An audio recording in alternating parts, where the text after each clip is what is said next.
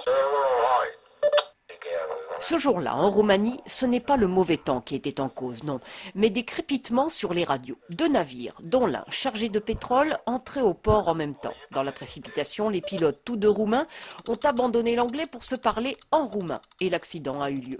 Et c'est parce qu'il a été marqué par cette catastrophe que Stéphane Salvetta a développé Prac Mareng. Prac comme pratique, Mar comme maritime et Eng comme English. Ces cours d'un anglais utile aux marins est différent de l'apprentissage en école parce qu'il met l'accent justement sur les accents. Le monde maritime est composé à peu près de 82 nationalités de marins et deux tiers des marins dont la langue maternelle n'est pas l'anglais. Surtout que les marins discutent souvent à l'extérieur avec du vent, avec le bruit de la mer.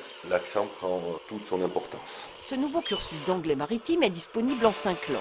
Il est ouvert à tous, aux professionnels, amateurs, marins, commerciaux, comme au grand public, par type de bateau, paquebot, vraquier, porte-conteneurs, de quoi aider les officiers de tous les continents, dont Le docteur Mohamed Briouig dirige l'ISEM, l'école nationale d'officiers au Maroc. Le jargon maritime est devenu une exigence à la passerelle et à la machine au niveau de la formation initiale de la marine marchande pour bien décider en situation dynamique, seul ou en équipe. Cyril Mousset passe autant de temps en bateau que tous les marins du monde. Plaisancière, elle vit sur un voilier toute l'année. Et l'anglais, elle connaît. Une carrière dans le tourisme avec une expérience de traductrice de livres techniques sur la navigation.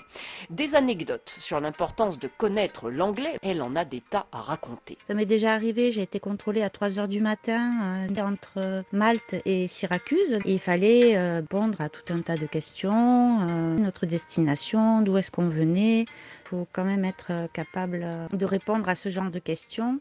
Petite anecdote, si vous dites je coule, I'm thinking. Si vous le prononcez mal, think, ça veut dire penser aussi. Quelqu'un qui a lancé un appel de détresse, m'aider, qui disait I'm thinking, I'm thinking, et quelqu'un qui prend l'appel et dit But what are you thinking about? Mais à quoi vous pensez? Voilà. Et comme on dit en anglais, je vous souhaite à tous fair winds, bon vent. Une dernière précision pour finir. Les cours de Pragmareng sont gratuits sur Internet et soutenus par le programme éducatif européen Erasmus+.